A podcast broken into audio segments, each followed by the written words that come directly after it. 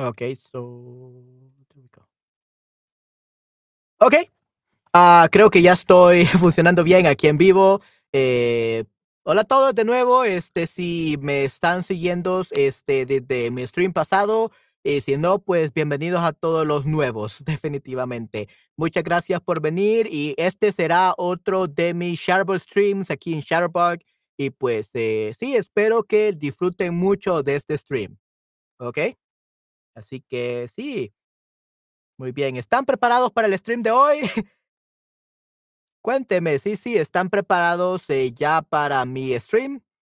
Eh, sí, no, eh, ¿ya están cansados, ya están aburridos? Sí, están preparados. Okey, muy bien, excelente. Switwing, okey, hola, ¿cómo estás, Switwing? Okey, Kerstin, excelente, muy bien. Sí, sí, están preparados, eso es algo muy bueno, definitivamente. Me alegra que estén preparados. Okey, sí, sí. Okey, entonces, eh, sí, ¿cómo están? Nayera, hola, hola, un gusto verte de nuevo. Me alegra saber que, eh, estás aquí después de mi último stream. Sí, sí, espero que disfrutes mucho este stream también. Okey, ¿cómo están? Kerstin, Switwing, ¿cómo están? ¿Qué han hecho este día? ¿Qué tal su fin de semana?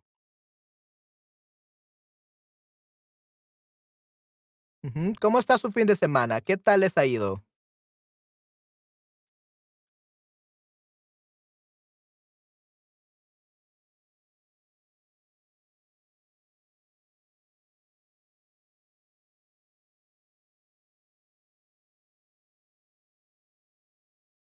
Muy bien, okey, excelente. Eh, so, ¿qué tal les ha ido? Muy bien. ¿Y a ti? What about to you? Okey. So, ¿cómo estás? Muy bien, ¿y tú? So that will be perfect. But I ask you, ¿qué tal te ha ido? How has it been going? So you reply, ¿y a ti? Okey. Tengo un bue un fin tranquilo. Okey, excelente, Kerstin. Muy bien. Sí, qué bueno. Yay. Muy bien. So, if I ask you, ¿cómo estás? A Switwing, you say, muy bien, ¿y tú? Muy bien, ¿y tú? But if I ask you, eh, ¿qué tal tu día? ¿Qué tal tu día? So, how has your day been going? How has your day been, ah, going? In that case, uh, you reply, muy bien, ¿y a ti? Okey, ¿y a ti? What about you? What about you? So, very good. What about to you? Okay, muy bien, ¿y a ti? Okey, very good. What about to you? Okey. Sí, sí, muy bien, excelente. Y veo que muchos están comenzando están comenzando a reaccionar. Muy bien, un corazón, un like, sí, muchas caritas. Excelente, muy bien. Sí, sí, entonces, este día vamos a empezar este stream y espero que les guste mucho. Okey, muy bien. Geli, Geli, oh, excelente, me alegra que estés muy bien. Sí, sí. Hey, that's pretty good. Sí, sí, qué bueno, Geli, Geli. Y sí, veo que están muy activos este día. Los felicito a todos. Okey, muy bien.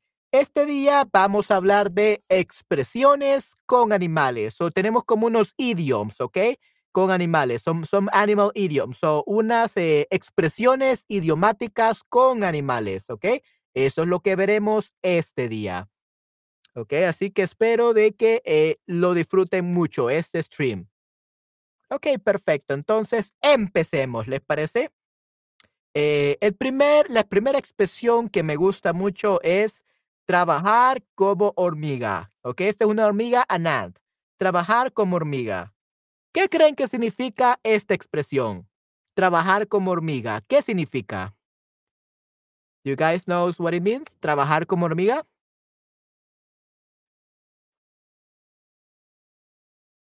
¿Creen que las hormigas trabajan mucho? Do you think, uh, ants work a lot?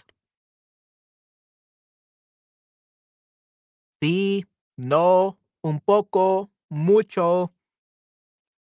¿Qué piensan de las hormigas? ¿Trabajan mucho?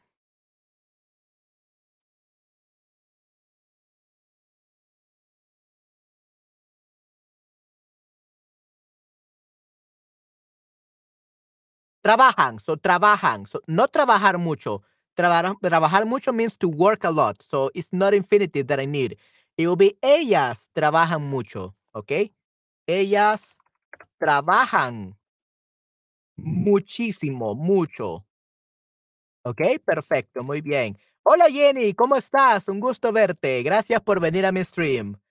Eh, Cristian Alemanes dice trabajar como un caballo. Ok, wow, excelente, muy bien. Trabajar como un caballo, increíble. Bueno, Cristian, un gusto en verte de nuevo, definitivamente. Y en mi caso, creo que yo trabajo como una hormiga caballo, like a, a, a horse ant. I don't know, an ant horse. A combination of both, porque trabajo 24/7, work 24/7. ¿Ok? Así que trabajo como una hormiga y como un caballo, definitivamente. ¿Ok? De forma muy precisa. Sí, sí, definitivamente trabajan de forma muy precisa. Mucho, ok, muy bien. Ok, sí, sí. Entonces, ¿quiénes trabajan como hormiga aquí? ¿Quiénes trabajan como hormiga aquí? ¿Ustedes trabajan como hormiga o cómo trabajan? ¿Ustedes creen que están de acuerdo que trabajan como hormiga o solo yo, only me? Or you also work really hard like an ant? ¿Quiénes trabajan mucho como hormiga? Pueden dar un thumbs up, levantar la mano o pueden decir, sí, Manuel, yo trabajo como hormiga. Hola Manuel, ¿qué tal? Sí, sí, hola Jenny, sí, estoy bastante bien. Este es mi segundo stream del día y pues la estoy pasando genial, definitivamente. Eh, después de eh, esta clase tendré un day off, un día libre, por así decirlo. Este, pero todavía tengo que traducir ocho scripts de un canal de YouTube. Uh, I still need to translate uh, eight uh, scripts for a YouTube channel, so it's not really a day off, but I will, it will be my day off regarding lessons. Así que sí, trabajar en traducción. En el pasado, ok, muy bien. ¿Trabajaban? Oh, en el pasado trabajabas mucho, Nayera. Okay, so you used to, you used to uh, work in the past. So you could say, uh, Nayera, yo Trabajaba, trabajaba used to. Yo trabajaba mucho en el pasado. ¿Como un muleto? Yo trabajo como hormiga. Ok, muy bien, Jenny. Sí, sí, entonces dame esos cinco. Muy bien. Give me five, five, Jenny. Sí, sí, muy bien, excelente. Ok, sí, sí, yo trabajo como hormiga. No me gusta trabajar como una hormiga. Ya, no te gusta trabajar como hormiga. A mí tampoco, definitivamente, pero soy un freelancer. I'm a freelancer y un entrepreneur también, tengo mis propios este, compañías, negocios, entonces necesito trabajar como hormiga. I do need to work like a an ant, unfortunately. Okay. Eh, yo trabajo muchísimo muleto. Yeah, I, was going to talk about that, uh, como un muleto. What do you mean by muleto? Do you mean like the slaves? I think it's mulato, though. Mulato. Vamos a ver. Mm, vamos a ver, ¿qué es mulato? I think mulato is the one that they call. Sí, un mulato, I think es nacida de negro y blanca o de blanco y negra. ¿Ok? Eso significa mulato. ¿Ok? Eh, básicamente, un mulato is a mixture of uh, people from Spain and Native Americans. ¿Ok? Uh, that's what a mulatto is. It's a mix, a hybrid person that is not either from Spain nor from the, con- the American continent. Okay, so they were usually slaves. Okay, and later on, the mulattoes became the Latin Americans. So we are descendants of the mulattoes. Okay, los latinoamericanos somos descendientes de los mulatos. Okay, but yeah, at first they were kind of like slaves. Okay, by the Spaniards, by, para los españoles. Okay, but that's mulato. So yo trabajo como mulato could be good. I work like a, a slave, basically will mean. But mulato, not muleto. Muleto, oh, you could say mula. Yo trabajo como una mula. Okay? A mule. Okay, that's another one. Mula. Okay? So that, that's another one, but that's not definitely mulato. So mula. Yo trabajo como una mula. I I work like a mule. Okay? Yo trabajo como asno. We could also say yo trabajo como asno, a donkey. Asno would be a, donkey. O mula would be a mule.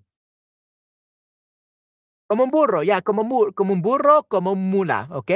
Sí, sí, sí, es otra frase. Yo tra trabajar como mula, trabajar como hormiga, trabajar como caballo. So it's the same thing. But wow, many, we have many different ways of saying the same thing. We have working like a horse, working like an ant, and working like a donkey or an ass. Okay. So that would be uh, the three different ways we could say this. Okay, trabajar como mula. Okay, hola de nuevo, Laia. Un gusto verte aquí en mi segundo stream, definitivamente. Sí, muchas gracias por estar aquí. Lo aprecio muchísimo. Y sí, este, vamos a ver, Eve. Como un perro, trabajar como perro. Sí, sí, trabajar como perro, that's another way, a way to say trabajar como perro. Actually, in El Salvador, we use this a lot. Trabajar como perro, work like a dog. Okay? You see, and usually perros are the lowest beings according to this phrase. And it means that you work even worse like a human being. Okay, you're you're garbage. That's what trabajar como un perro means. Okay, which is pretty much like uh, 90% of Latin Americans, that's the way they work. They work like dogs. Trabajan como perros porque el salario es muy bajo. Aquí en El Salvador trabajamos la gente por un dólar la hora. People work here for one dollar per hour. Okay? And I wish it, like life was that cheap here. But one dollar per hour, that's like $200 per month. That's the lowest wage. Okay? So $200 per month and most people earn between 400 500 dollars okay that will be like two three dollars per hour the problem is just the rent costs six hundred dollars between 600 to 800 dollars. Just the rent without food. Okay? Without internet. Without water. Nothing. So in the end you need at least $1200 to survive. That's the living expenses in el salvador $1200 and you only earn 200 to 4 to 500 dollars on average. That's why people say that salvadorans work like dogs trabajan como perros. ¿ok? muy muy interesante. ¿por qué no se necesita un artículo como perro como el perro? Uh, because el perro is the dog like a specific dog. And usually uh, at least here it's kind of like weird that we say i work like a dog. Well it depends on the person. But uh, with rich families, they treat dogs like a child. They buy them clothes, they buy them like the best things for them, they buy them accessories, they buy them everything. It's like a child. So it should be good, right? Uh, but unfortunately, in El Salvador, people are poor, and poor people, they literally put dogs' cubs or baby dogs, puppies, they put them in a bag and they throw them in the in the river, uh, or they kill them or they put fireworks in their mouth and kill them. So because they think the dogs are not worthy, they are garbage. Why? There are too many dogs in El Salvador. Hay muchos perros en El Salvador. So we cannot say el perro, Surwin, because el perro means the dog. So our dogs are treated differently. Okay, dogs are treated differently. So we say como perro because it's usually like general. So we say Como un perro, we could say como un perro, like a, like a dog. But usually the, the phrase is como perro, as a dog. Como perro, como un perro. But we never say como el perro because el perro is a specific dog. And we are not treated like a specific dog. We are treated like dogs in general. Okay? So we don't need an article. Como hormiga, como perro, como caballo, como whatever. Okay? We don't need an article. That's just the way it is. That's an expression. We don't need an article. Or we could use un. Okay? Perfecto, muy bien. So, what do you think trabajar como hormiga means? ¿Trabajar mucho, trabajar poco o trabajar detalladamente? Hmm, trabajar detalladamente, muy, muy interesante. Pero sí significaría en este caso, como ustedes dicen, que están en lo correcto, trabajar mucho es trabajar como hormiga. Work a lot, definitivamente. Trabajar mucho. ¿Ok? Perfecto, sí, trabajar mucho. Excelente, muy bien a todos. Ok, y luego tenemos la siguiente frase con animales que es estar como una cabra. ¿Qué creen que significa estar como una cabra?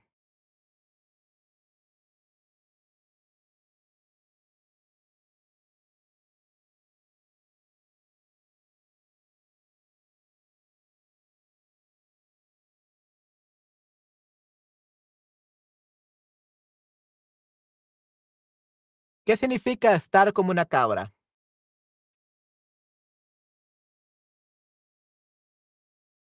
No lo sé, ok, muy bien. ¿Cómo son las cabras? How are goats like? Goats, cabra.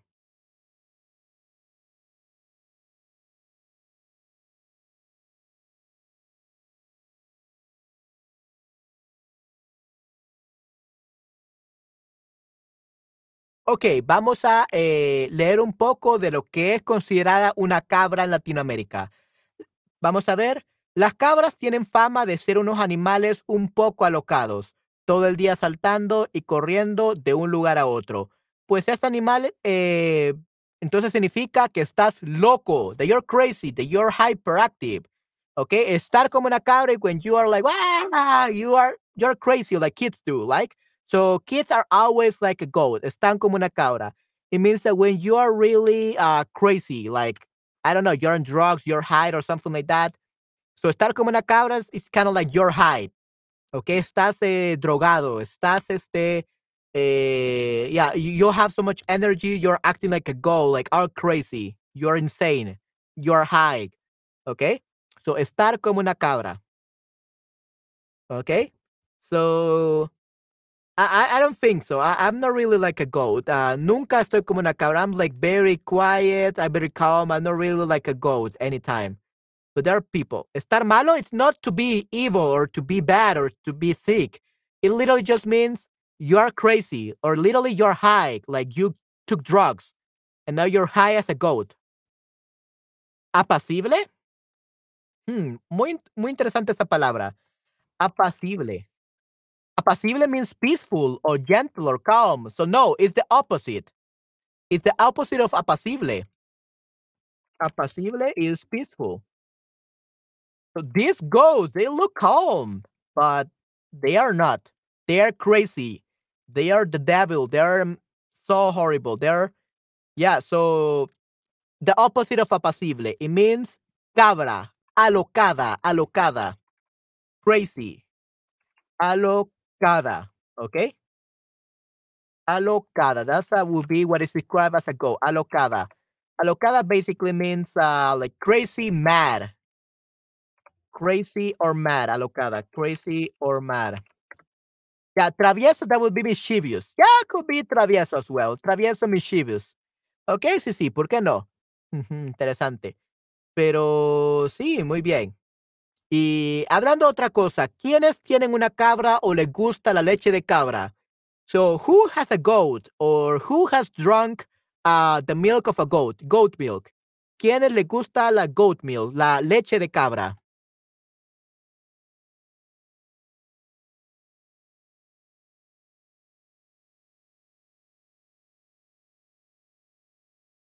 ¿A quiénes les gusta la leche de cabra o tienen una cabra? Who has a goat as a pet?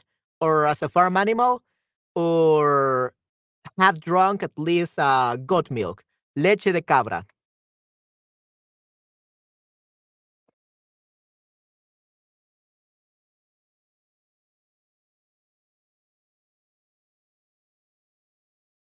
No me gusta, a mí me gusta queso de cabra. Ok, sí. Eh, yo nunca he probado el queso de cabra, la leche de cabra solo una, vez en la vida, pero no me recuerdo cómo sabía. I don't remember how it tasted. Probably was good. Uh, queso de cabra, I never tasted that. ¿No te gusta el queso ni la leche de cabra, Nayera? Ok, muy bien, muy bien. Me gusta mucho el cajeta dulce leche de cabra. Oh, la cajeta, sí, la cajeta. Okay, so that's what it was, cajeta. I was always wondering what cajeta was. So, dulce de leche de cabra. Sí, sí. Hmm, cajeta. Me gusta mucho. Sí, sí. Cajeta es mis, uno de mis dulces favoritos para galletas. Galletas de cajeta. I love those. Galletas de cajeta. Ok, muy bien. So, cajeta. Yeah, there will be, it's a Mexican confection of thickened syrup, usually made of uh, sweetened caramelized milk and usually goat milk. Ok, muy bien, la cajeta. Mm, muy bien, caramel topping, basically. Mm, interesante. Me gusta, me gusta mucho. We say me gusta mucho, uh, Frankie. Uh, me gusta mucho. We don't say me gusta bien. I like well. So, me gusta mucho. Sí, sí, la cajeta es excelente. Muy bien, Frankie. Dame esos cinco. Muy bien. excelente. Okay, so, estar como una cabra, cabra significa estar confundido o estar loco o estar listo, to be ready. So, estar confundido, to be confused. Okay, estar loco. Oh, I don't know. uh, estar listo. Uh, to be ready. Todo listo. Vámonos. ¿Ok? ¿Qué significa estar como una cabra?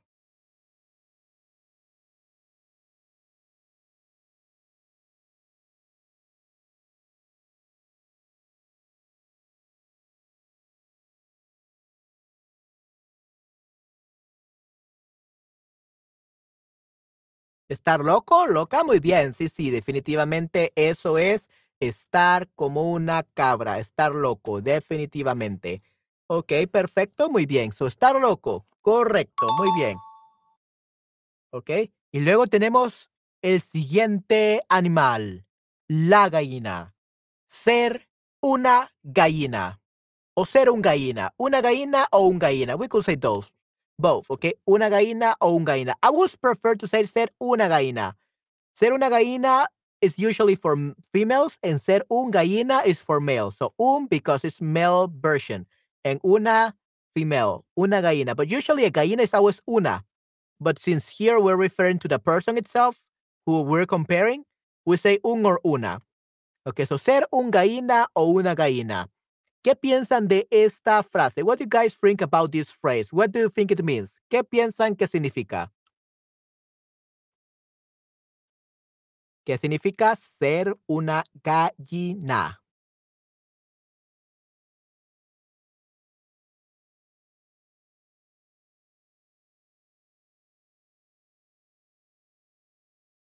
Frágil? Okay. So actually, Nayera, we don't say, we don't spell like this. Uh, we spell it uh, frágil without the, the E. Okay, so frágil is fragile. Fragile, okay, frágil. Mm, not really frágil, Nayera. Miedoso, yeah, something like that. Surwin, yeah, ser miedoso. Ser miedoso, which will be to be a coward, basically, to be a coward. Un cobarde, okay, to be a coward. Basically, this will be the same thing as saying ser gallina, ser una, un gallina o ser una gallina. Definitivamente, correcto, ser una gallina. Olvidarse fácilmente, olvidarse fácilmente means to forget about yourself easily. So we don't say olvidarse. We say olvidar las cosas fácilmente, olvidar las cosas fácilmente. Okay, that would be uh, forgetting things easily. Olvidar las cosas fácilmente. But yeah, that's something else. That's not uh, ser gallina. Okay? Yeah, usually hens, gallinas are or chicken, uh, they don't really forget things. Okay?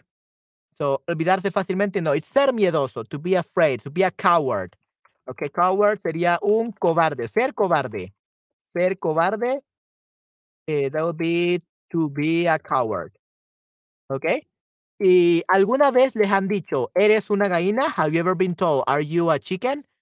Uh, ¿Eres una gallina? ¿Qué piensan de esta frase? What do you guys think about this phrase? To be a chicken, ser una, una gallina.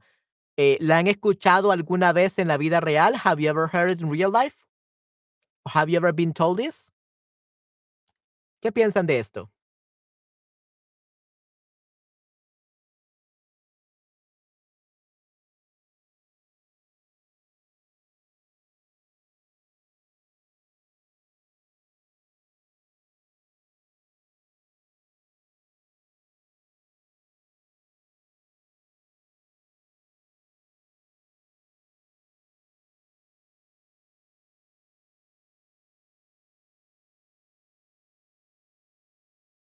Sí, es también una expresión en Austria. Sí, sí, es una expresión muy famosa. To be a chicken. It's also in English, right? So, yeah, I think everyone knows about this expression, definitivamente. Ok, perfecto. Entonces pasemos a la siguiente. So, ser una gallina significa ser valiente, to be brave, valiente, brave. Ok, valiente, brave. O ser cobarde. Ok, ser cobarde. To be a coward. O ser fastidioso. Okay, so that's uh, one that has nothing to do, of course, but fastidioso. So, what do you think fastidioso means? Ser fastidioso. So, someone decided that's it. fastidioso. How can I translate that? Fastidious, annoying. Okay, ser fastidioso to be annoying. I don't think chickens are annoying, to be honest. I like them. I, I, I always like chickens. Siempre me han gustado. Okay, so no creo que sean eh, fastidiosos. En frase, polemoli. I'm sorry, Frankie, if I'm completely destroying the French language and what I just said was horrible. Poulet, moli, mole. I don't know. I, I, I know a little bit of French, but I don't know how to pronounce everything because my teacher was Salvadoran and she never taught us how to speak French. She only taught us grammar. So in francés, poulet, mole. okay. Sorry, Frankie. Wish you could send a voice message here so tell to tell me about the pronunciation. But yeah, we really need to make sure that in these streams we we can invite students so that they can come into the at least in audio form. I don't know. Uh, I wish we could invite other participants. So let's hope that in the future we can. I think it will be great to practice with you guys, uh, one on one, like for five minutes or something like that. So ser fastidioso means to be annoying. Okay. Eh, es algo que le decimos a familiares, hermanos, something we say to your bro or siblings, a nuestros hermanos o hermanas. You are annoying, eres fastidioso o fastidiosa, but it's not, it has nothing to do with hen or gallina. Okay, una gallina es un cobarde, una cobarde.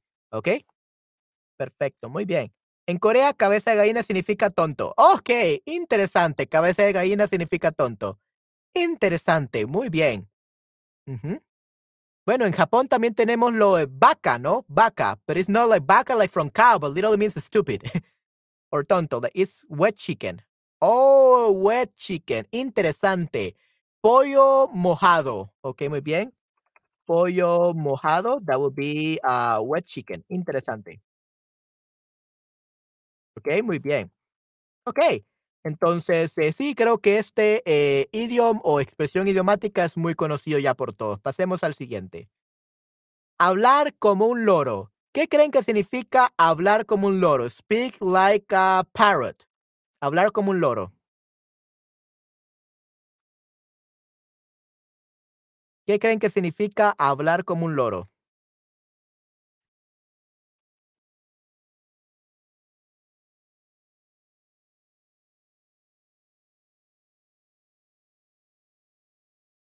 Hablar como un loro.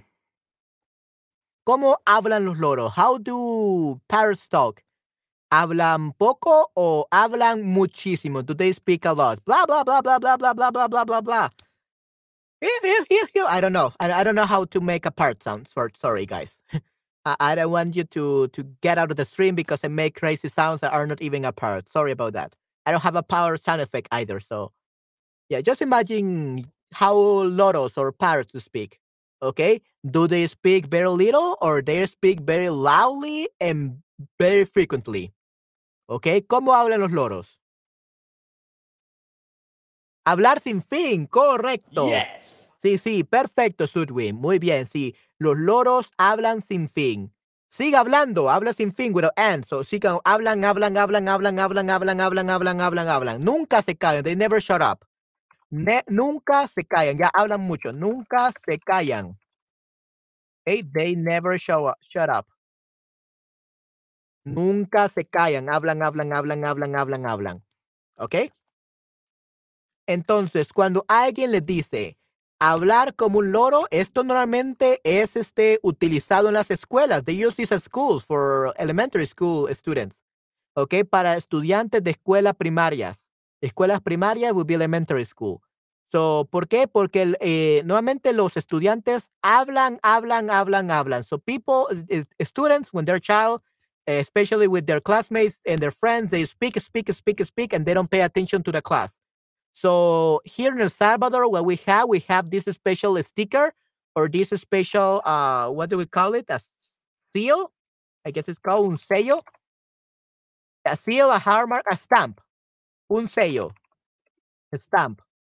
Okay. Uh, the teacher usually in school has a stamp that says this kid speaks like a parrot. Okay. And they say it and they make sure that the uh, the parents sign that they have been notified that their children is not behaving properly, that they are speaking like parrots and they speak, speak, speak, and they never pay attention to class. So it's a very bad thing used in school. I don't know how it's in your countries. Do teachers do this with your kids? Do they put a, a sticker or a seal or a stamp that says your kid speaks like a parrot? I don't know, but that's what is happens in uh, El Salvador usually. Okay. What about your country, guys? See, yes, yes, what? Yes, uh, lotos are great. Lotos are beautiful. Uh, parrots are beautiful. I don't know. yes, what, Suwin? Uh, I'm speaking about many different things. So if you could be a little bit more detailed, I would really appreciate it. Mm-hmm.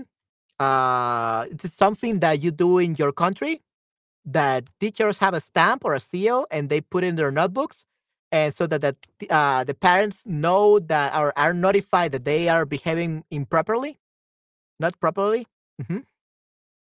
What about you all guys in your countries is this something normal or do you use uh, uh, something like this to speak like a parrot hablar como un loro in, in your countries Laia, Frankie, Sudwin. Mm, we also have Nayera. Yeah, Ibi. Jenny. Christian. Jelly Jelly, Kirstin. Okay, so we have a lot of guys here, a lot of people. So, see, Nayera, see. Okay, so you do. Okay, so this also happens in your home countries. Okay, interesting. Okay, so yeah, uh, if you're a teacher, you will be very uh, familiar with this term, hablar como un loro. Okay? Uh, what about you guys? Do you speak like a parrot? ¿Hablan como un loro? My family says that I not like a loro, like a but I sound like a bird.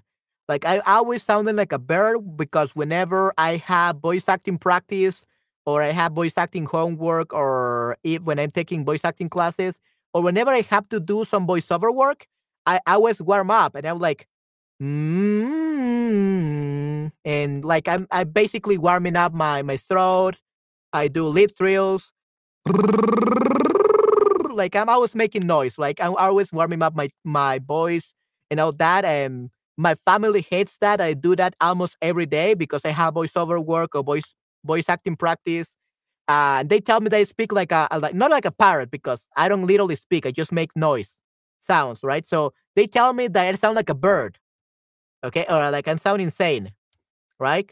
Uh, solo cuando hablo con mi novia. Okay, muy bien. Yeah, that's pretty good. That's really nice. Definitivamente. Cuando estoy hablando con mi novia. Actually, suben cuando hablo whenever I speak. So you could actually get away with saying cuando hablo o cuando estoy hablando. Both uh, sentences are correct, Suwin. Cuando hablo, whenever I speak. Cuando estoy hablando, when I'm speaking. Okay? So solo cuando hablo. Only when I speak. And solo cuando estoy hablando. Only when I'm speaking. So both are correct, Subin. No hablo como un loro. Ok, muy bien. Pero cuando discuto, hablo así. Ok, when you uh, argue, ok, cuando discutes. Ok, muy bien. Interesante, Laia, definitivamente. Ah, sí, yo no me gusta discutir. I don't like to argue. I'm usually the quiet type. Uh, you might think that I'm the one who argues a lot, uh, but I actually never do. It's very hard for me to get mad. Uh, that's a big problem for me, to be honest, because uh, uh, whenever I do voice acting practice, it's hard for me to to to get mad, to yell, uh, to really like uh, act like a madman or to act like a, a teenager that is always angry. I cannot do that. It's hard for me because uh, I, I'm not usually mad. I don't get angry very easily. Okay? So it's hard for me to portray a mad or angry character. Es muy difícil para mí este, hacer eh, de un personaje muy enojado. Eh, creo que es porque ya llevo 10 años siendo profesor y soy muy paciente. So it's been 10 years since since I started being a teacher and teaching online. And so I'm very patient now.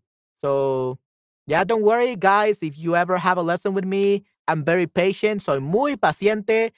So yeah, if you want to have a one-on-one session with me, by all means do, please. I would like to help you. Uh, of course, I will always help you uh, here. Uh, but yeah, um, I think I will be able to help you better in a one-on-one session because it's a personal session and you could ask me any question. Of course, here, if you ask me a question, you can interrupt in any time to ask me anything about Spanish. It doesn't even have to be about the topic. Uh, if you need help, I'm here to help you. Okay. Uh, but you want to have more personalized uh, classes? Yeah, probably you need to go over to my profile. Let me actually see. Uh, here we go. Yeah, so this is my profile. Let's hope that this way, with this link, you can uh, look at my profile and see my schedule. Let's hope so. And yeah, um, book a one-on-one lesson with me. I would love to help you. Uh, en Egipto significa repetir lo que otros dicen sin pensar. Oh, ok, muy bien. Ser un loro. Okay, yeah. Hmm. Interesante. Yeah, that's actually another uh, another way. Ser un loro. So actually, uh, there are two expressions. Hablar como un loro y ser un loro. Okay? So ser un loro. To be a parrot. We actually got two versions of this uh, idiom.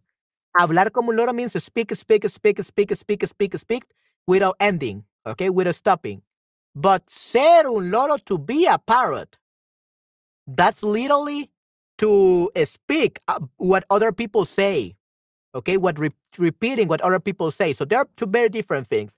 Hablar como loro and to be a loro, okay, ser un loro. So yeah, that that's in that case, uh, in it, it would be the same thing as in Egypt uh, Nayera. So it also means to repeat what other people say without thinking. That would be ser un loro. Okay? To repetir, to repeat all everything that is said to you. Okay? So ser un loro, to be a parrot, to repeat all everything that people say without even thinking. Okay? So hablar como un loro, hablar bien, to speak well. No, that's a voice actor. okay?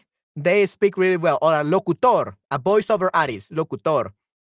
Okay, hablar mal, to speak bad. Uh, you know, actually, uh, people feel so bad because they say, "Oh, but I'm a beginner. I speak Spanish wrongly or badly. I speak really bad Spanish." Uh, and that's what many many Spanish students say. You know, that's wrong. You're not speaking Spanish uh like badly. First off, because if you cannot even speak it properly, it's because you're still learning. And based on your own uh, level, you're speaking decently. Okay, so never say that you speak badly, that you speak mal. Okay, uh, you're speaking at your own level. You know who speak bad? Who speaks Spanish badly? Native speakers. Native speakers speak Spanish badly because they make many mistakes, especially in Latin America because people in Latin America usually they never go to college. They even they don't even finish high school. Okay, so the only ones who can uh the only ones who can be said to that they speak badly are not Spanish learners, but rather to native speakers. Because even though they're native speakers, they speak Spanish uh, in a bad way. Why? Because they they never went to school. Okay.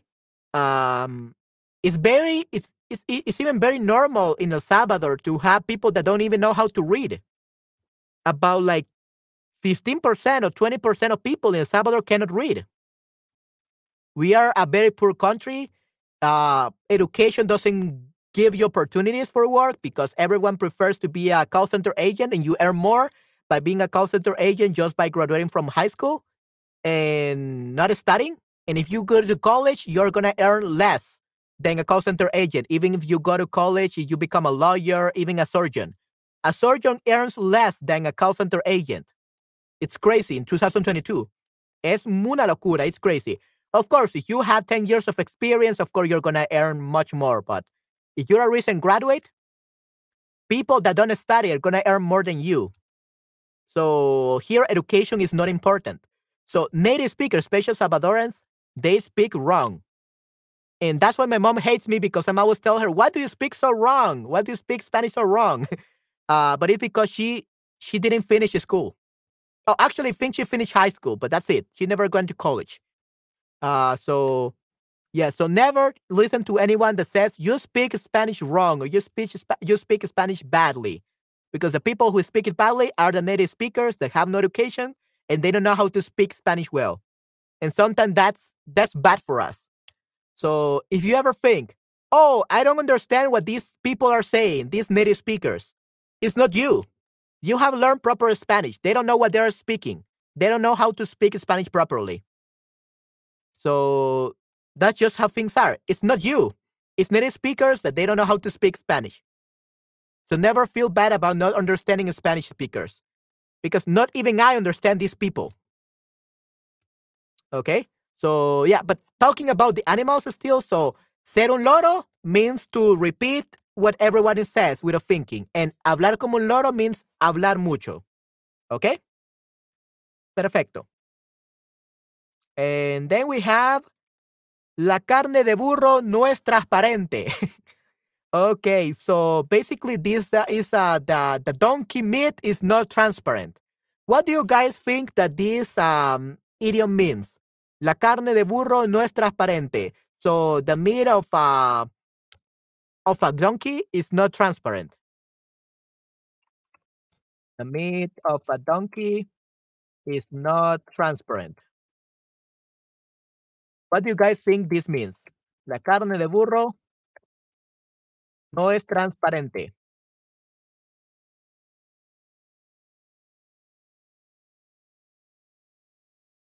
What do you guys think it means?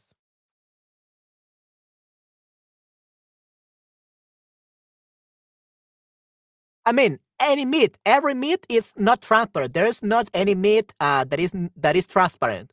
Only you're talking about imagine imaginary meat. Okay, you're imagining this really delicious meat, but you're you're poor and you don't have money to buy meat. In that case, it will be transparent because it's your just your imagination. But on the meat, it's uh, not transparent. It's physical. You can see it. So why do they call it la carne de burro? What do you guys think? What what do you guys think this is the meaning of this is?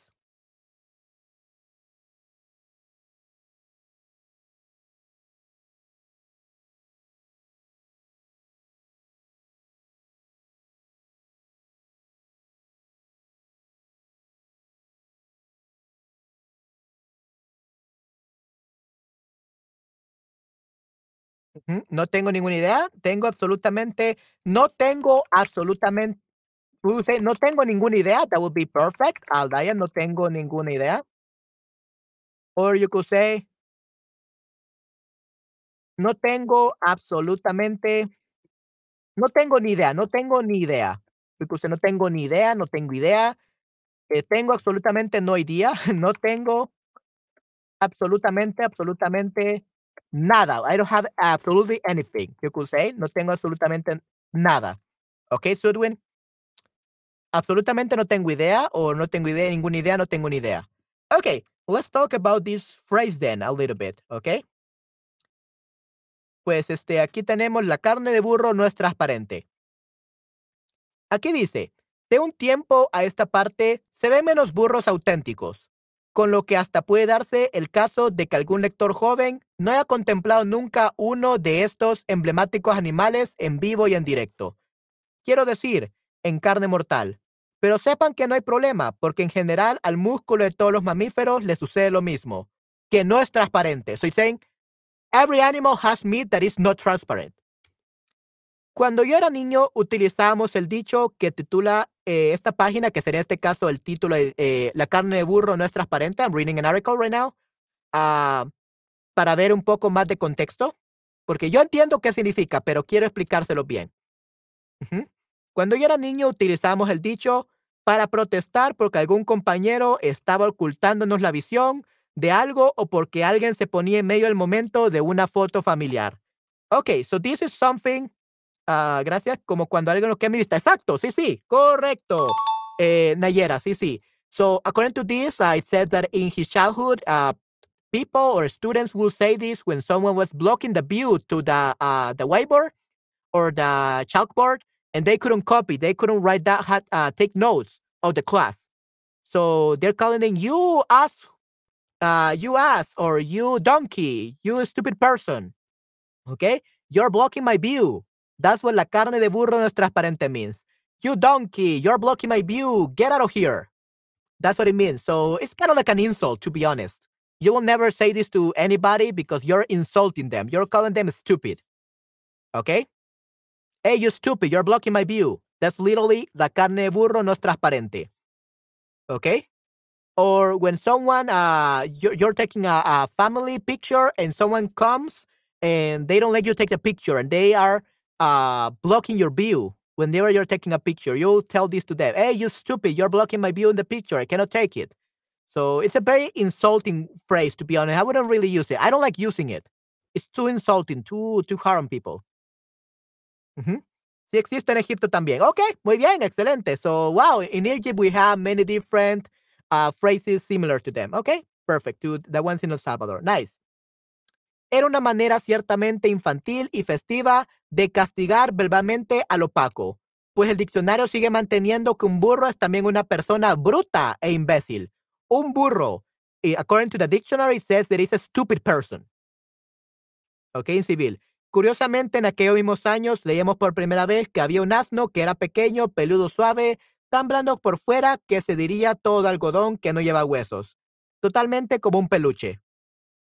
¿Ok? La ilustración del bestial medieval de Oxford parece confirmar la idea de que el burro no es transparente, aunque tenga cara más amable que su dueño.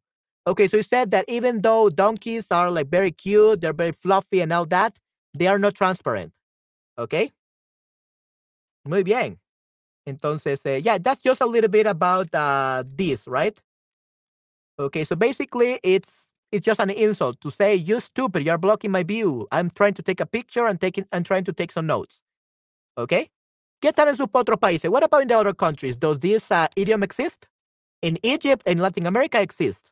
What about in your the other countries?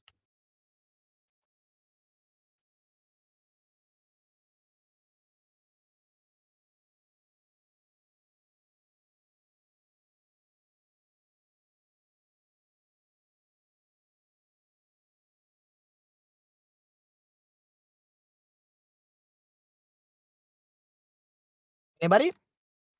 Oh, Laia. No, no la tengo sobre. Okay, so in in your country, Laia, you don't have it. Okay, that's perfectly fine.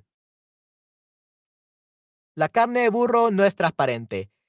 Esta expresión se usa cuando alguien se te pone delante y no puedes ver. Así que dice la carne de burro no es transparente. So someone puts like puts himself or they stay at an area where you cannot see, they block your view, and that's why you tell them, you insult them saying, Hey, you're blocking my view, stupid. La carne de burro no es transparente. That's what it means. So it means no me molestes, no te quiero, or no te puedo ver. Yeah, so no, no puedo ver, no puedo, no te puedo ver. No te puedo ver means I cannot see you, but that's not possible. So no puedo ver, I cannot see. I cannot see, no puedo ver. No me moleste means don't bother me, don't uh, tease me. Like stop being annoying, no me molestes, okay? So it's very similar. So no me molestes means stop being annoying or stop bothering me. Okay, that's no me molestes. No te quiero. What do you guys think no te quiero means? No te quiero. Nayera, Sudwin, Laia, what does no te quiero means?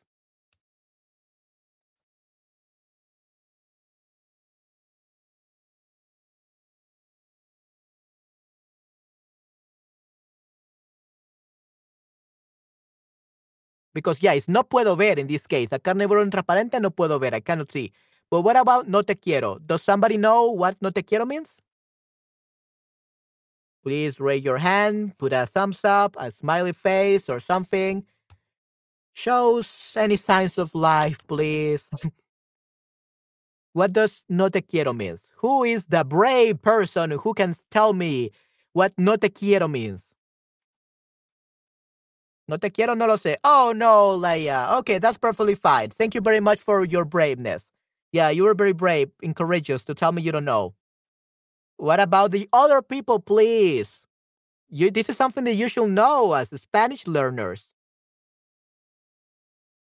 Quiero, I want. So, no te quiero, what does it mean? No te amo, yeah. So it's actually um very similar to no te amo. I don't want you. I don't don't you love yeah, don't love you. Right. So, querer versus amar. Querer versus amar. Okay, so usually you say querer or quiero. Basically, it means uh, I love someone. I love, uh, I like people being in my life, like friends, uh, family, uh, and um, partner, like uh, boyfriend or girlfriend, boyfriend or girlfriend. You could say this to te quiero to these people, okay? Definitely, but this means uh, I like people being in my life. So I like you being in my life. So you could say te quiero to your friends, to everyone, okay? You could say this.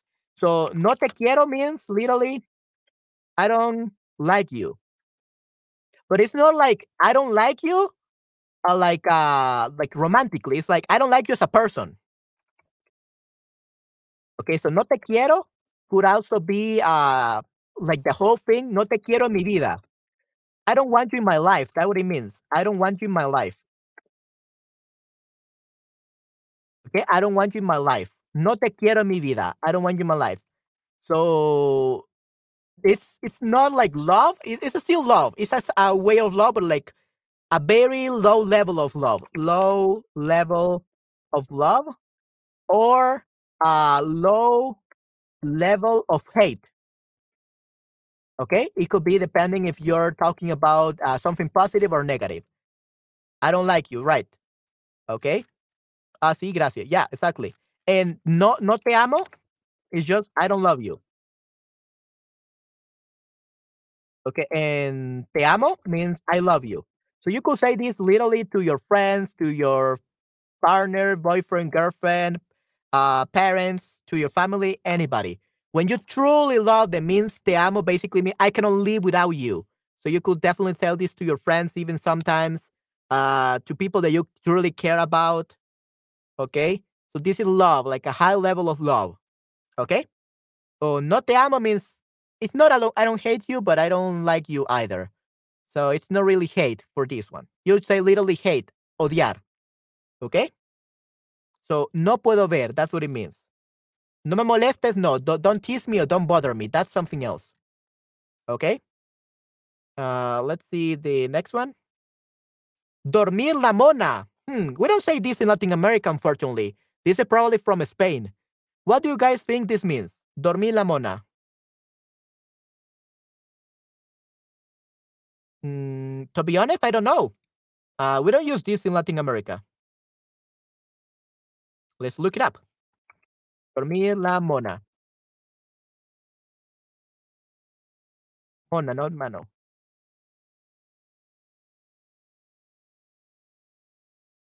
Oh, okay, okay. En España sí se te quiero, que es sinónimo para te amo.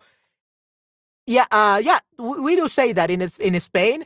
Uh, we say te quiero is usually a synonym for te amo, but te quiero is a low love, low level of love, and te amo is like superior, like very high level. That's the difference. Dormir sentado, very close. Yeah, yeah very close a dormir sentado. So, yeah, esa eh, se dice te quiero que es sinónimo te amo. But yeah, te amo is high level of love. Te quiero is low level. Okay, that's the difference. Okay. So, dormir la mona. Okay, so uh, people do say, déjale que duerma la mona. Decimos cuando alguien cae en ese especial sopor que produce la embriaguez. Basically, when you are drunk. Okay? That's, that's what it means. So, dormir la mona, dormir mientras dura la borrachera. So, to sleep while you're drunk. That's dormir la mona. So, la mona means when you're drunk for some reason. La mona means the female monkey. So, sleep, the female monkey. So, sleeping while you are drunk. Borrachera, drunk, the drunkenness. Okay, so sleep while you're drunk. That's what dormir la mona means. Okay? Like, like recovering, like when you are trying to recover from being drunk. Exactly. Recuperarse.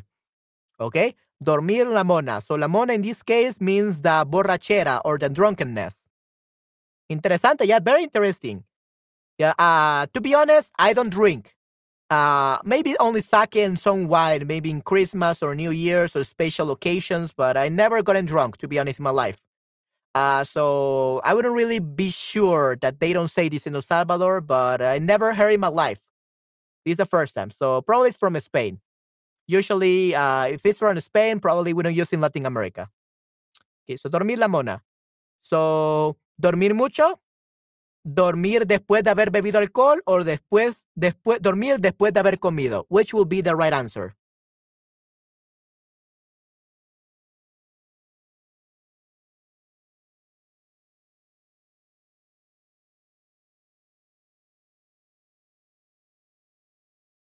Dormir después de haber bebido alcohol. Ok, muy bien, correcto. Sí, sí. So sleeping after having drunk alcohol. So la mona means uh, the stay when you're drunk. Okay? Dormir la mona, right. So dormir la mona to sleep while you're drunk. To recover, basically. So it's not just sleeping a lot. It's literally sleeping after getting drunk so that you can recover from the drunk drunkenness state and you're sober. Okay? That's dormir la mona. Muy interesante. Buscarle tres pies al gato.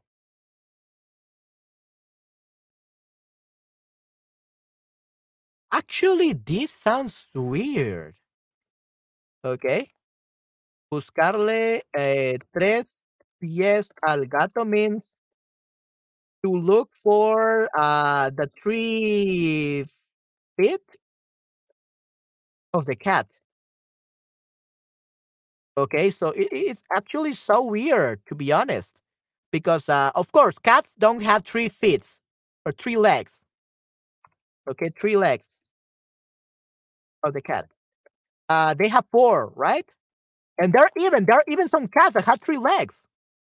Like uh, there are some uh, cats that are injured, that they have an accident, they lose a, de- a leg, or they are born without a leg, so they have three legs. So I don't know how this phrase came to be because it's true. Like a, a cat could have three legs. Okay, so we're gonna see uh, about this. Buscarle tres pies al gatos. Okay, buscarle tres pies al gato. We're gonna see why we say it this way. Find three feet for the cat. Okay, so it says um, to be looking for trouble. That will be the translation. Or too complicated things unnecessarily. Okay? Don't look for trouble. If it ain't broke, don't fix it. Okay? So the phrase is saying don't look for trouble when there is none. Okay? So don't look for trouble when there is none. But three feet on a cat. So let's see. I, I saw this one. This is uh let's see. No, no es buscarle. Okay, don't look for four feet in a cat when we know when, when, when we know that it has four. It has four legs, right? So so avoid looking for problems. That's what it means. Okay? So complicarse por gusto. Buscar una mascota y encontrar una solución. So buscar una mascota, look for a pet. We're not looking for a pet with it when we're talking about a cat. Encontrar una solución, it could be to find a solution, but not really. So basically, we already know that the cats have four legs or three or four feet, so we don't we don't have to overcomplicate things. Trying to find a solution that there is that is not there or is so easy to to know, right? So complicarse por gusto. Um, complicarse por gusto means uh, making things more difficult than they already are. Okay, por gusto means in vain. So making things more difficult in vain. That's what uh, complicarse por gusto means. Por gusto means in vain, like useless. And complicarse making things more difficult. Okay? So to look for trouble when there is none. To look for trouble when there is none. Okay? So that's complicarse por gusto. Buscarle tres pies al gatos. Right. Okay, good. So it means that uh, you make things more difficult than they actually are. So you have to be very careful not to buscarle tres pies al gato, okay? Look for four feet, not three. Look for a good solution, not a bad one. Okay, and then we have a otro perro con ese hueso. To another dog, another, to another dog with that bone. Okay, so lo usamos para rechazar una propuesta que no nos gusta o algo que no resulta creíble. Shakira lo dice en una de sus canciones. Okay, wow, so Shakira does say it in one song. La tortura. Solo de errores se aprende y hoy sé que es tuyo mi corazón. Mejor te guardas todo eso a otro perro con ese hueso y nos decimos adiós. Hmm, interesante. To split hairs, right, exactly, to split hairs. Okay, so eh, buscarle tres pies a un gato. Okay, to, to buscarle tres pies al gato. It will be to split hairs, right, to split hairs. Right, why are you splitting hairs? You're looking for trouble, right? So to split hairs, muchas gracias, Nayera. Definitivamente. Thank you very much. Okay, so basically here we use a otro perro con ese hueso and we want to reject a proposal about something that we don't like or something that is not uh, good, uh, like believable. Okay, so el perro tiene hambre. Like we are talking about giving a dog uh, a bone to a dog, but like to another dog. It doesn't mean that that dog is hungry. Uh, me interesa doesn't mean that uh, it, it interests me. It means no me interesa. I don't care. Get away from here. I hate you. I don't want to listen to you. A otro perro con ese hueso. So ve a otro perro con ese hueso. So tell that to someone else. I don't care about what you say to me. Okay? A otro perro con ese hueso. That's what it means. Okay? A otro perro con ese hueso. So tell that to someone else. I don't care.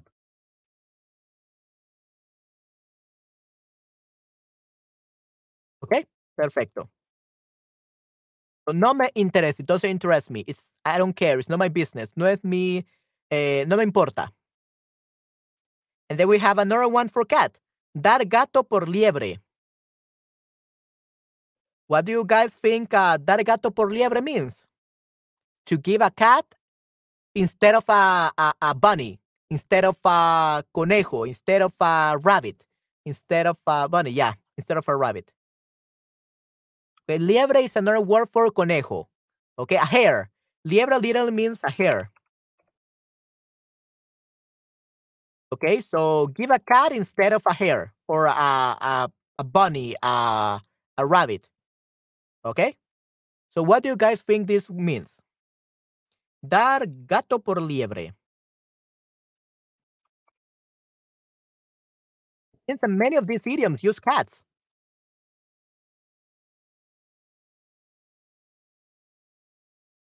Okay, I will explain to you. So it says here, usamos la expresión dar gato por liebre para cuando hay un engaño de manera deliberada. De manera deliberada means on purpose. Engaño means, uh, um, what do you call it? Um, not cheating. When you are engañar, engaño. Okay, uh, engaño, that would be not like cheating. Deceit, deceit. Okay, deception, this, a lie, when there's a scam. Okay, cuando yo engaño de manera liberal, when they scam you on purpose, when they deceive you, when they lie to you, okay, when they are they are trying to trick you, that's a, a de manera liberal, so on purpose. They're scammers. They're trying to trick you. They're trying to scam you. They're trying to ruin you. Okay. Eh, de forma manera libera, deliberada y con tal, con tal intención al dar un artículo o prestar un servicio diferente, con menos calidad, prestaciones, etc. So when someone gives you something or they tell you, oh, I will do this for you, and they scam you. So dar gato por liebre means to scam people. Okay? That's it. Trick, engañar, trick, not treat, not treat, not teasing. No, no es treat. Eh, eh, treat sería en este caso trick and treat. Vamos a ver un treat. Treat es un obsequio, ¿ok? Regalar. To treat someone. Podemos decir invitar a alguien, invitar a alguien. So invite someone to a meal. Okay, so you're paying, not they. You're treating them. Okay, invitar to treat someone for a meal. Invitar a alguien para comer. Okay, so that's treating. Okay, Like give something, give a present. That's treating, not not teasing. Oh, teasing, teasing, teasing. Okay, muy bien. Teasing, not really like teasing. Teasing is very innocent, to be honest.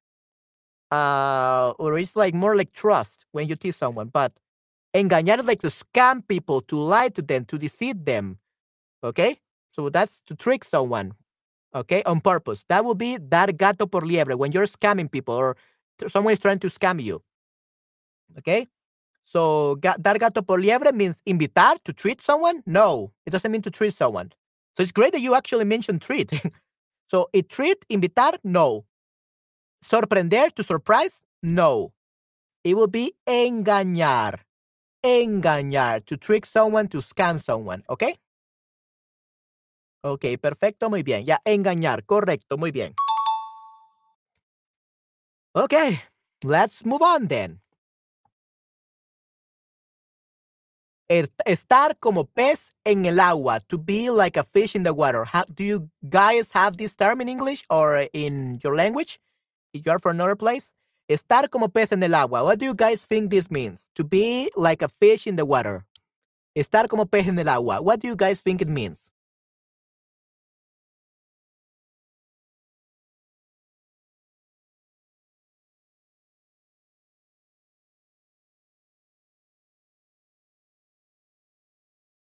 Estar como pez en el agua. To be like a fish in the water. What does it mean? ¿Qué significa? ¿Someone? ¿Alguien? ¿Qué significa estar como pez? ¿Estar seguro? Mm, ok, yeah, estar seguro, to be safe. Ok, Jenny, good job. Bueno para hacer algo, to be good at something. Mm, ok, yeah, that's pretty good. Estar como pez en el agua. Let's actually see what estar como pez en el agua means.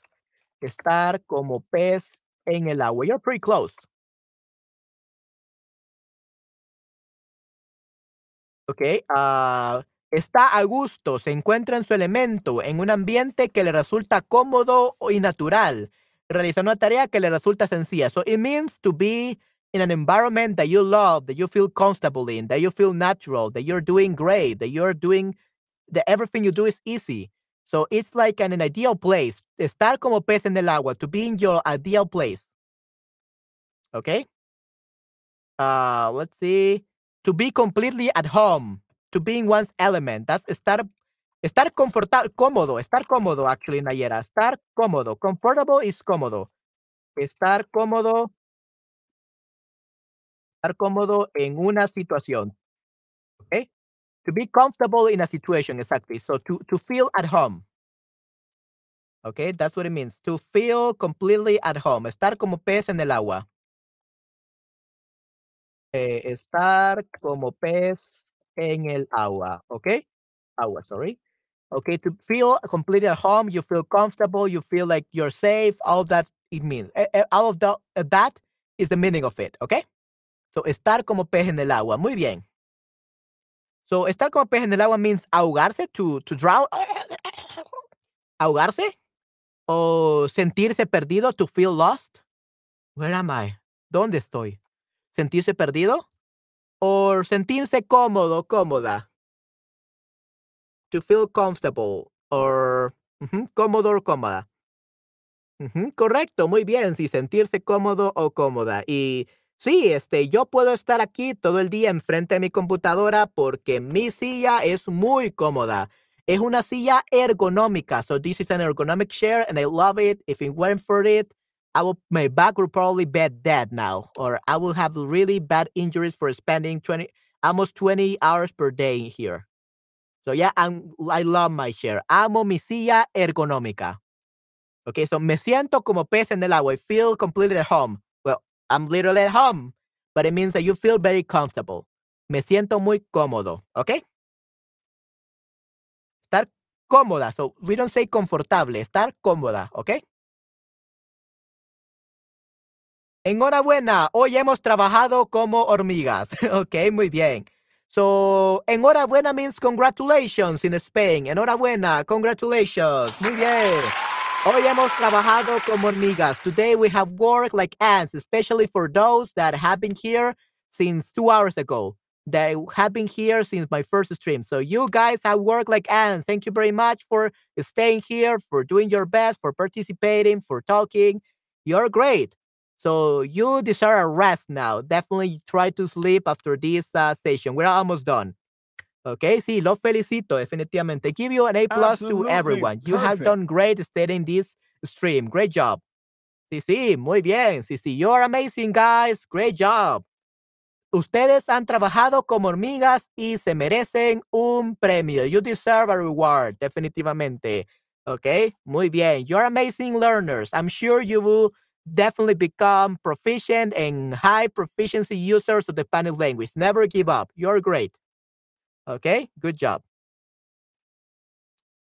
So here we got um, another like usage. So here we have to use the correct a phrase, the correct idiom for this specific phrase from the ones that we have learned. So let's try it out. No quiero ver esa película. No me gustan las películas de terror. Eres un. Esas películas no dan miedo. So you're up. Those movies don't make people afraid, or those um, movies are not horrifying, or those movies, yeah, they, they, they don't scare people at all. Okay, no dan miedo. So what is the idiom or expresión idiomática que tenemos que utilizar aquí? What is the idiom we have to use here? We're almost done. We only have four slides left. So four exercises more and we are done. Come on, guys. We can do it. We can do this. Let's go. So eres un, what idiom o expresión idiomática tenemos que colocar aquí? Which one should we put here? Gallina? Gallina, that sounds like ballena, like a whale. Ballena, whale. It should be gallina. Gallina. Okay, a hen or a chicken. Right. So, yeah, Nayera, I think you I understood what you meant. So you meant gallina. So you're correct. Yes. yes. Perfecto. Muy bien, Nayera. Sí, sí. Eres un gallina. Esas películas no dan miedo. Eres un gallina. Esas películas no dan miedo. That's what people will say. ¿Ok? Gallina, correcto, Jenny. Sí, sí, correcto. Muy bien, te doy una a más. Perfecto. What about this one? No me dejas ver nada. ¿La carne de burro? What is the other part of the sentence? ¿La carne de burro? Please complete the sentence. No me dejas ver nada. I cannot see anything. You don't let me see anything. No me dejas ver nada. ¿La carne de burro es o no es? What would be the complete idiom or phrase o expresión idiomática? No es transparente. Correcto, Leila. Sí, sí, muy bien. Excelente. Perfecto. Te doy una estrella, Leila. Muy bien. Great job. No es transparente. Muy bien, Jenny. Excelente. Muy bien. Le doy una a más. Perfecto. La carne de burro no es transparente. Definitivamente. ¿Ok? Vamos a ver la siguiente. Los niños están como una, están gritando y corriendo por todas partes. Sí, no es transparente, Nayera, definitivamente. Ok, te felicito. Y la felicito a, Jenny y a Laia. Muy bien. Y aquí tenemos otras, un poco más difícil. Los niños están como una, están gritando y corriendo por todas partes. Cabra, wow, Leila. Sí, sí. Muy bien. Sí, sí, es una cabra. Están como una cabra. So the kids are acting like a goat, like They're yelling all over the place. They're running all over the place. They're so crazy. Están como una cabra. They are acting like a goat. ¿Ok? So, vamos a ver en este caso, los niños. Los niños están como una cabra. So, the kids are acting like a goat. Mad like a goat. ¿Ok? Perfecto. Muy bien. Awesome. Cabra, definitivamente. ¿ok? And no te creo nada. I don't believe you at all. No te creo nada. I don't believe anything you say to me. ¿A otro perro? A otro perro, vamos a ver.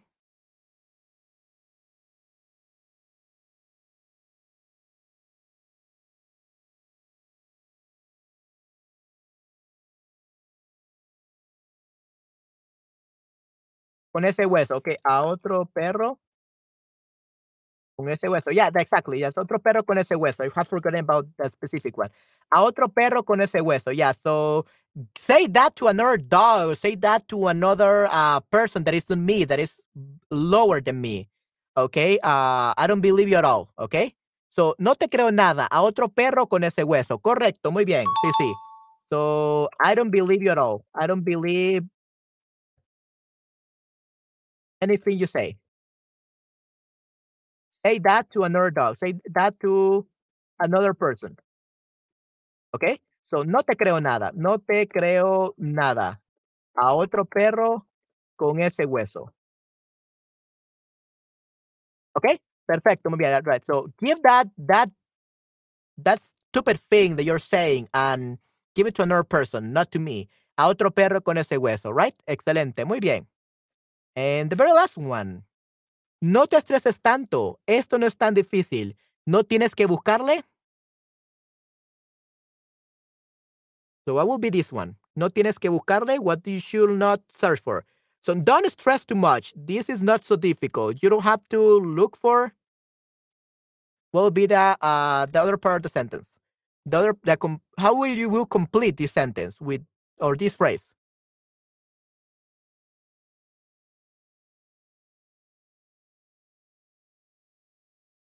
Guys, tres pies del tres pies del gato, three foot of the of the cat. Almost. Casi, casi, Laila. So tres pies al gato. Okay, tres pies al gato. So don't look for uh, the three foot of the cat because it doesn't have three foot, but four foot. Even though there are some cats that have injuries or they were born with three foot or three legs, and it certainly makes sense. I, I don't know. Uh, this is the only one that I would say that it makes sense to be little. Don't, don't look for uh, a cat with three three legs but it's actually true. Some cats have three legs, so I don't I don't like this one to be honest because it uh if you think about it like very logically, um it's not a problem. No tienes que buscarle tres patas al gato. Like even in the cat, it has four legs. It, of course, it's gonna have three legs, so it should be obvious. So, but yeah, in this case, it means you don't have to make it more difficult or than you think that you uh don't make it more difficult that than what it is. Okay, don't make it more difficult than it is, or do not split hairs, or do not complicate your life even more. Right? No te estreses tanto. Esto no está difícil. No tienes que buscarle tres pies o tres pies, tres pies, tres pies al gato. Sorry about that. So it's not two two foot or two legs. It's three feet. Al gato, no del gato, from the cat. That sounds like tres pies del gato. That sounds like you're gonna cut the feet or cut the legs from the cat and you're gonna grab it and show it to someone. You don't want that. You like tres pies al gato, three foot to the cat. We cannot look for them. We don't have to overcomplicate things uh, much more than they actually are. Okay? Perfecto, muy bien. All right. So with that, we are completely done with our stream. One hour and 18 minutes. Wow. You're amazing. Perfect. Great job, guys. If you are, you have been here since my previous stream. Wow, guys. Guess what? We just did, uh, let's see, two hours and 30 minutes. Two hours and 30 minute class, a two hours and 30 minute stream. You're amazing. Wow. Thank you very much for staying all this time. You are the best audience I could have. Thank you very much for watching all this time. All right. So I hope that you learn a lot, guys. Um, now I'm uh, actually tired after two hours and a half. Uh, I'm losing my voice.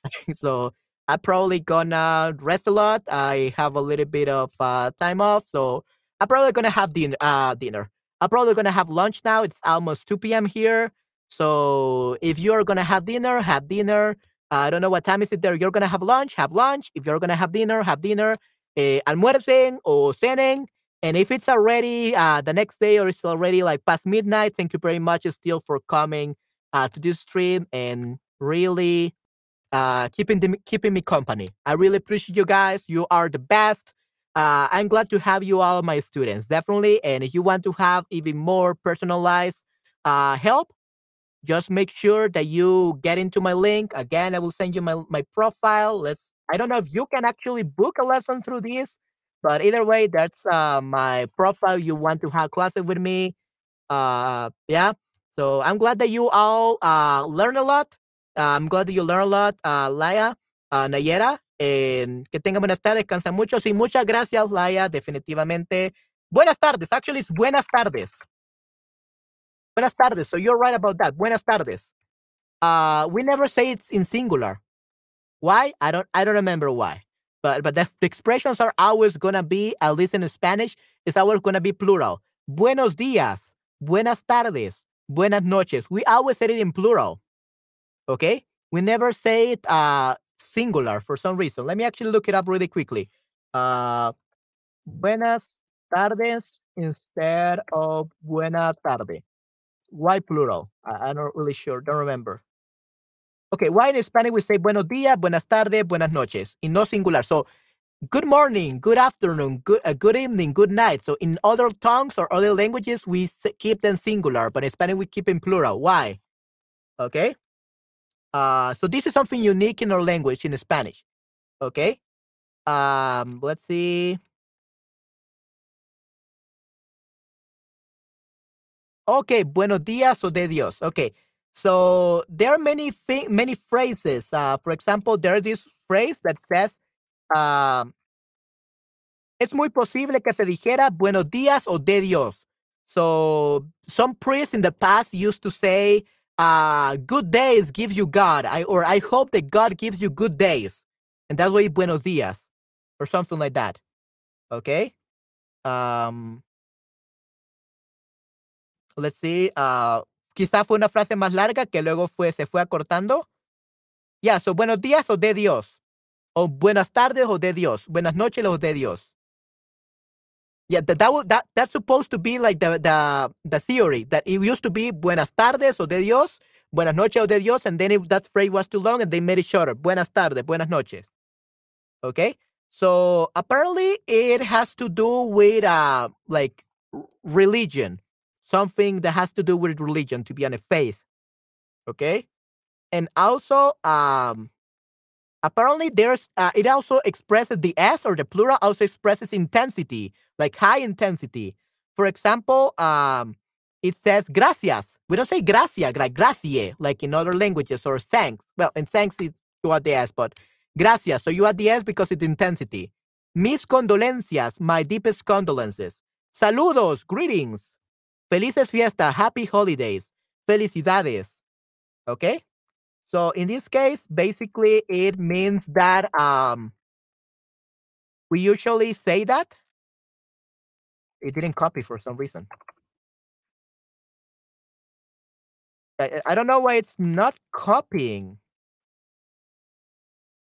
Yeah, but basically uh it says that it's very possible that we use this uh, for intensity. So the S or the plural usually means intensity.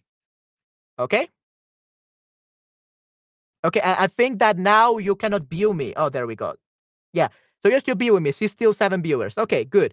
I thought that my stream was going wrong. Anyway, so there are many theories of why we say buenos dias, buenas tardes, and buenas noches. Basically, there are two way two reasons. One is like a faith or religion religious re- reason. We used to say, uh, "Good days give you God," or "I hope the God gives you uh, good days or good afternoons or good uh, good evenings." And then we made it shorter, and we could just kept buenos dias, buenas tardes, buenas noches, and also because the s, the plural things in Spanish means intense intensity. So it means that you're very intense. So not only thank you, but rather Gracias. So thank you so much, like intensity. Okay. So in just one S, you means like not only one thank you, but like gracias, gracias, gracias, gracias, gracias. Like it's like you're saying too many S's. Okay. Like many, many, many thanks. So that's what we were trying to say. So we in Spanish, we love putting the S when we want to say intensity. Okay. Perfecto. Muy bien. All right. So I hope that you like that thing. I'll let you guys leave now because it's late probably uh, in your time zone or you're gonna have to go eat lunch. I myself am gonna eat lunch now. So yeah, this time I'm um I'm going now. So yeah, Laia, buenas tardes. That's the correct version. Buenas tardes, buenas noches, buenas buenos días. And yeah, in, in English we have good evening and good night, but in Spanish we only have one. Buenas noches. It could either be used for going to bed or for just saying good evening. Okay? All right, so that was my TED talk, my master class. I don't know. Okay, I spoke too much today. All right, I hope I I'm not getting you bored, but yeah, that will be it, guys. I will leave you now. Okay, I will let you leave. Thank you very much for everything, guys. So see you until next time. See you next week for another stream. Bye bye. Take care. Hasta pronto. Ciao, ciao. Bye bye.